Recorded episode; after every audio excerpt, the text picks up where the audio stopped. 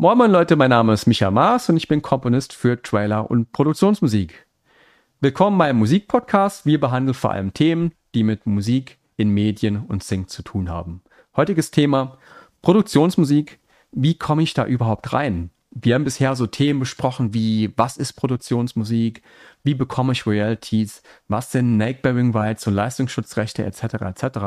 Aber wie könnte ich in diesem Business jetzt als Beginner oder auch vielleicht als, als Pop-Artist starten? Wie wird das funktionieren? Im Prinzip ist das ganze Cold Marketing, also kaltes Marketing. Die Leute müssen euch erstmal kennenlernen. Ähm, ihr könnt einfach mal googeln, gebt mal in Google ein Produktionsmusik und ihr werdet super, super viele Verlage und Labels finden, die Produktionsmusik produzieren. Es gibt drei große, gerade in Deutschland. Das ist Universal Production Music, BMG Production Music Warner Chapel Production Music. Ihr seht schon, das sind auch die Verlage, die natürlich auch Popmusik produzieren. Ganz wichtig, die haben alle diese Endung Production Music oder Produktionsmusik. Denn genau dieses Label Chapter oder dieser Subteil von dem großen Verlag ähm, behandelt rein nur Musik für Sync oder Musik für Medien. Ihr könntet natürlich auch zum Popmusik-Chapter gehen, Universal Music, Warner Chapel Music oder BMG Music. Dort ist es aber noch wesentlich härter reinzukommen, denn die behandeln eigentlich nur Popmusik. Die wird natürlich auch gesynkt ab und zu für Trailer oder fürs TV oder für Werbespots. Guckt euch nur mal The Weekend an, wie viele Titel der von seinem Pop-Album oder verschiedenen Pop-Alben in Car-Commercials etc. hat. Aber da ist es halt wirklich wesentlich schwerer reinzukommen, denn er müsste ein integrierter Pop-Artist sein. Das heißt, ihr müsst erst wahrscheinlich famous werden als Pop-Artist und dann, wenn jemand euch kennt, ihr schon weltweit berühmt seid, dann kommt ihr vielleicht mit eurer Popmusik in Trailer und Sings rein. Das ist wesentlich einfacher, in einem Produktionsmusiklabel Verlag zu starten, denn die behandeln eigentlich keine Popmusik, die behandeln rein nur Musik für Sync. Also was macht ihr? Ihr geht auf Google und ihr googelt oder eure Favorite Suchmaschine, keine Werbung für Google hier. Ihr googelt Produktionsmusik oder Englisch Production Music und sucht euch einfach mal Labels raus. Die Leute, die jetzt auf YouTube sind, die sehen genau, wie ich das jetzt mache. Die Leute, die jetzt im Stream sind, ihr könnt einfach switchen auf YouTube, gibt einen Micha Mars Musik Podcast. Dort seht ihr, wie ich so zu den Leuten halt ähm, eine E-Mail schreiben würde oder wie ich diesen Kontakt aufbauen würde, okay? Wir gehen jetzt zum Beispiel mal auf die Homepages von BMG Production Music, Warner Chapel Production Music Universal und gehen einfach mal so in diesen Kontaktreiter rein. Wie ihr seht bei BMG Production Music, die haben eine E-Mail dort. Viele dieser Produktionsmusik-Labels haben auch eine eigene Submission-Form für rein Komponisten. Da müsst ihr halt so ein bisschen ähm, durchsuchen auf der Homepage, ob da irgendwas steht. Das hat nicht jede. Bei BMG Production Music sehe ich das, das jetzt zum Beispiel nicht. Die haben eine Telefonnummer. Weiß nicht, ob es unbedingt so klug ist, dort anzurufen. Die sind super busy, die müssen super viel arbeiten. Ich würde raten, äh, nutzt die E-Mail. BMG Production Music hat zum Beispiel hier die E-Mail bmgpm.de at bmg.com. Die geht hier direkt dann nach Deutschland. Okay. Warner Chapel, guck mal einfach mal. Kontakt haben die jetzt die Kontakt-E-Mail-Adresse hamburg at warnerchapelpm.com. Kann man natürlich hinschreiben, das ist aber wahrscheinlich dann eher sowas wie das Sekretariat, das hoffentlich dann eure E-Mail weiterleiten würde, dorthin, wo sie hingehört, zu dem Music Supervisor, zu einem Producer oder zu jemandem, der nennt sich AR, Artist in Relationship, etc. Auf Warner Chapel ist es dann natürlich dann hier die Seite über uns. Dort habt ihr ein, das ganze Team, das dort in Hamburg arbeitet.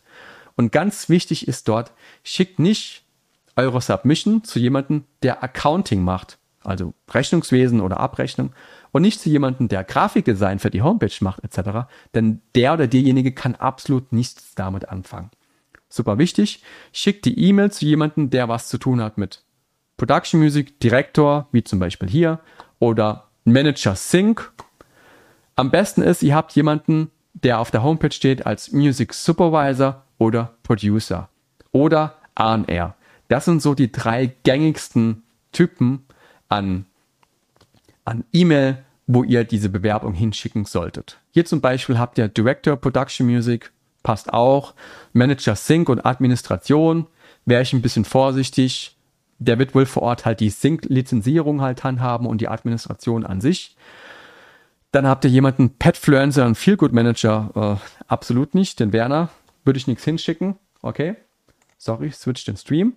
Oh, Manager Sync und Marketing. Ja, vielleicht könnte passen. Also ihr müsst euch ein bisschen so in die Homepage einlesen, wer ist für was zuständig. Okay? Gehen wir zum Beispiel mal auf die Universal Production Music Seite. Wen haben wir so da? Marketing Manager, eher weniger. Key Account Manager, auch nicht.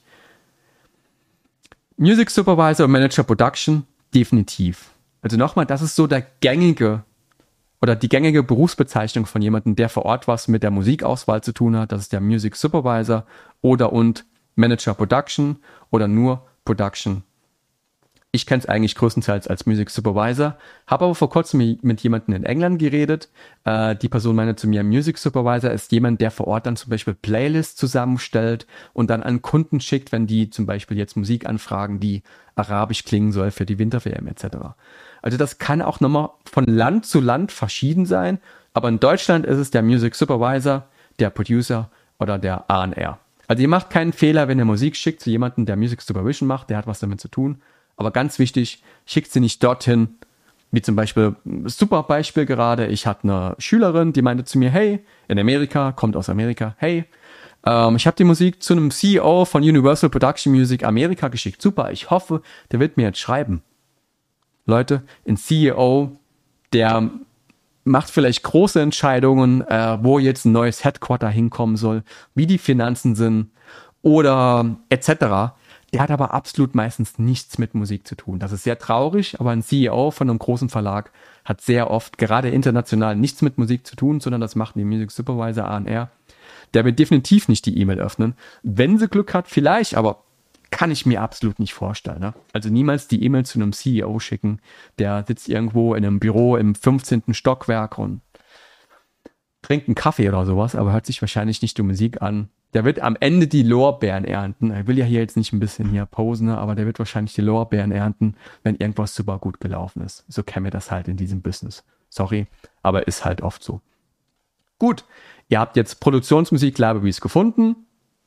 Große Frage ist, wie schreibt ihr den jetzt? Also ich würde nicht anrufen. Dann ist es, bei mir hat auch mal jemand angerufen, wollte sich bei mir bewerben, hat mich mit Lob überschüttet.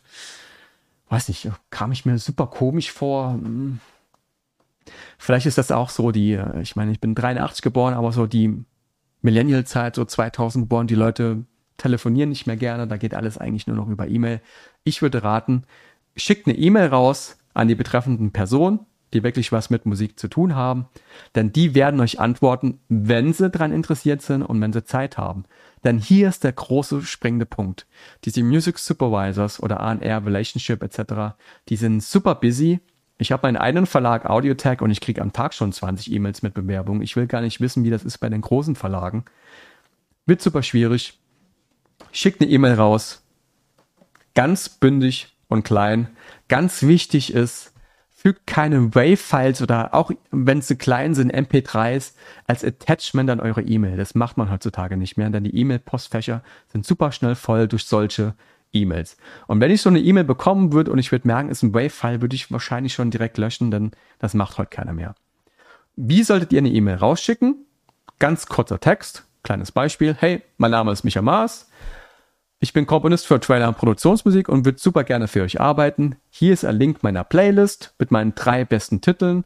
Wäre super, wenn ihr mir antworten würdet. Beste Grüße, Micha Maas, Komponist, am Ende der E-Mail eure Kontaktinformationen wie E-Mail, Homepage, Telefonnummer. Und wenn ihr schon erfolgreich in einem Business seid, hängt sowas an wie Recent Placements, Star Wars, Mulan, etc., etc., dass die Leute schon sehen, ihr seid erfolgreich. Das hat mich damals tatsächlich in, in LA Filmmusikstudio gebracht, dass ich dort arbeiten konnte, meine Recent Placements sage jetzt mal keine Namen und so, aber ich war tatsächlich zwei Wochen in LA bei einem super berühmten Filmkomponist, der hat gesagt, ey, du hast ja super viele Placements schon. Ich habe das gesehen, wie du mir eine E-Mail geschickt hast. Ey, komm mal rüber. Lass uns mal hier ein bisschen im Studio, ein bisschen Handwerker. Ne? War keine Arbeit, wir haben so ein bisschen gefuttelt, aber war halt eine coole, coole Erfahrung einfach, muss ich sagen. Nochmal, E-Mail bündig, kurz und klein, keine Attachments. Am Ende der E-Mail eure Kontaktinformationen, und wenn ihr schon erfolgreich seid, eure, eure Recent Placements, wo ihr wart in TV-Spots, im Radio, Number One Hit, Billboard etc. Diese Selling Points, die euch richtig gut verkaufen, denn ihr seid leider auch eigene Selbstverkäufer. Das ist so. Jemand, der das nicht kann, sollte vielleicht so ein paar YouTube-Videos sich angucken, wie man sich gut selbst verkaufen kann. Super wichtig, eigenes Marketing, mach mal in einem anderen Podcast. Okay?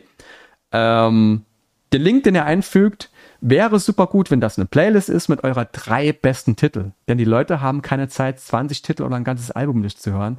Und ganz wichtig in dieser, Play äh, in dieser Playlist, der erste Titel sollte der aller, allerbeste eurer Meinung nach sein. Fragt nicht eure Freunde, fragt nicht eure Familie, die sagen zu allem Ja und Arm oder sagen vielleicht auch alle genau das Gegenteil, ist alles Sheet oder was auch immer. Eure Meinung zählt hier, ihr habt die Ahnung von Musik. Erster Titel, der allerbeste eurer Meinung nach, dann zweiter, dritter Titel, aber bitte keine zehn Titel einfügen. Was für eine Playlist? Ich mache das oft mit Soundcloud, das geht noch. Dort könnt ihr private Playlists anfertigen. Und wichtig, ihr könnt die Playlist und die einzelnen Titel auch downloadable machen, also dass man sie herunterladen kann. Mag ich am meisten, denn wenn bei mir was ankommt, höre ich mir das erst im Browser in der Playlist an. Wenn ich es wirklich mag, lade ich es runter, importiere mir das dann in Cubase und höre mir es nochmal an. Guck mir die, die Waveform so an, wie das Ganze aussieht, wie es gemixt und gemastert ist. Ihr habt noch andere Anbieter, das ist zum Beispiel Disco. Die sind aber, glaube ich, kostenpflichtig. Und da habt ihr noch Dropbox. Der Vorteil bei den ganzen Playlist-Anbietern ist, ihr könnt es euch anhören in einem Streaming-Link. Ganz wichtig, ohne Werbung, so gut wie möglich, denn wenn Werbung kommt, switchen die meisten weg. Und ihr könnt es herunterladen.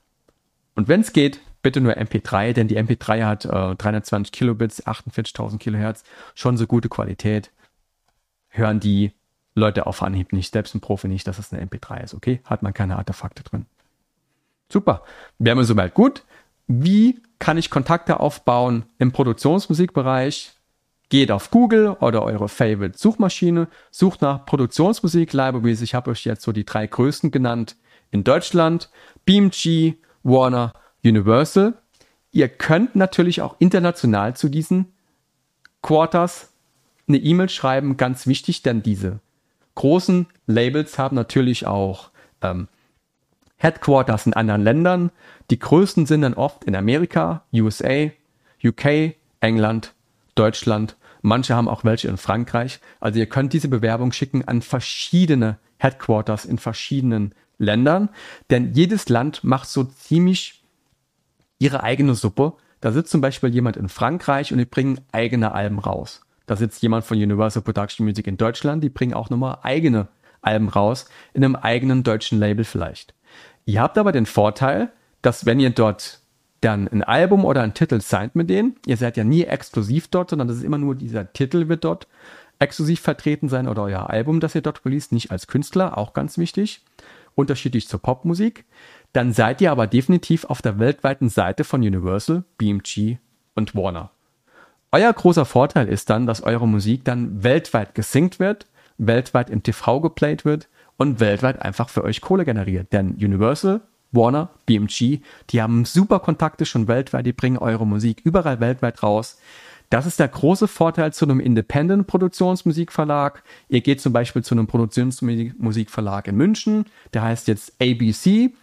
Der hat aber nur in Deutschland vielleicht Kontakte, vielleicht aber noch ganz wenige, aber international ist er gar nicht so vertreten.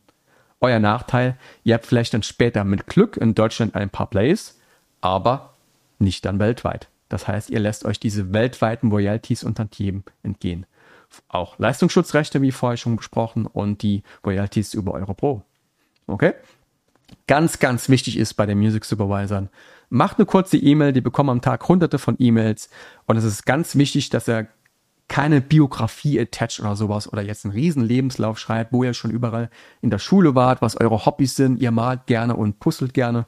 Das interessiert keiner. Ähm, in unserem Business. Ihr denkt vielleicht, das wäre völlig normal, aber ich bekomme manchmal E-Mails mit einer Biografie, die ist zehn Seiten lang, PDF-Dokument.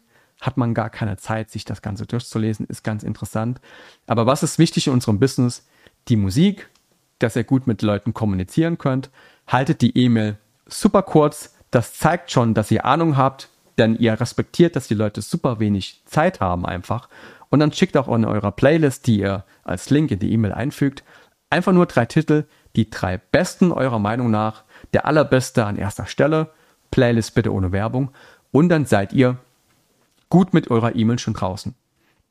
Die E-Mail sollte, wenn möglich, persönlich sein. Das heißt, wenn der Manager of Art Simulation Sascha heißt, schreibt, hey Sascha, mein Name ist Eileen Hagel zum Beispiel und ich bin Komponist, ich würde gern für euch arbeiten, etc. etc. Wenn ihr auf der Homepage oder auch bei Google nirgendwo anders einen Ansprechpartner findet und das geht zum Beispiel zum Sekretariat, schreibt ihr, hey Leute, wie geht's, mein Name ist, etc. etc. Wenn möglich, die E-Mail persönlich halten, wenn nicht, macht es halt einfach allgemein. Ihr habt da einen großen Vorteil, wenn die E-Mail allgemein ist, ihr könnt es Copy-Paste machen. Trotzdem würde ich immer nochmal für jede E-Mail so ein bisschen diese persönliche Note geben, denn man liest es schon raus, ob sich jemand jetzt Mühe gegeben hat mit der E-Mail oder, oder ob das so eine Copy-Paste-Geschichte ist. Am Ende interessiert aber auch wirklich nur dann die Musik. Und das ist wichtig. Ist das lizenzierbar? Ist das im Moment nachgefragt? In Sachen zum Beispiel Genre, wie wir zum Beispiel in den letzten Podcast schon geklärt haben, okay, im Winter ist jetzt zum Beispiel die Winter-WM Fußball-Weltmeisterschaft in Katar. Da wird zum Beispiel super oft jetzt so Middle Eastern Musik angefragt. Was könnte noch so in Zukunft rauskommen? Ist es vielleicht eine Nische, wie zum Beispiel Production Kirchenmusik oder sowas? Hatte ich auch schon im TV, vielleicht dreimal in zehn Jahren. Macht euch dort so ein bisschen schlau. Was ist gefragt? Was für Musik wird gerne angefragt? Was läuft im TV. Das könnt ihr super einfach machen, indem ihr selbst einfach TV mal ein bisschen guckt, so eine halbe Stunde am Tag. Und was läuft da so im Hintergrund? Ja, super einfache Research-Arbeit. Mein Name ist Micha Maas, ich bin Vollzeit-Komponist für Trailer und Produktionsmusik. Ich hoffe, der Podcast war heute sehr hilfreich für euch. Wenn ihr Fragen habt, geht auf YouTube, Micha Maas, Musikpodcast und stellt die Fragen einfach unter dem entsprechenden Video. Wir werden in den nächsten Podcast-Folgen auch dann die Fragen sammeln und dann direkt beantworten, sodass jeder von euch auch mit einer hoffentlich sinnvollen Frage, sorry, dann auch drankommt. Und würde mich freuen, wenn ihr den Podcast abonniert und weiterreicht an eure Freunde, auf YouTube geht, hit a like und subscribed. Bis zum nächsten Mal. Macht's gut. Bye bye.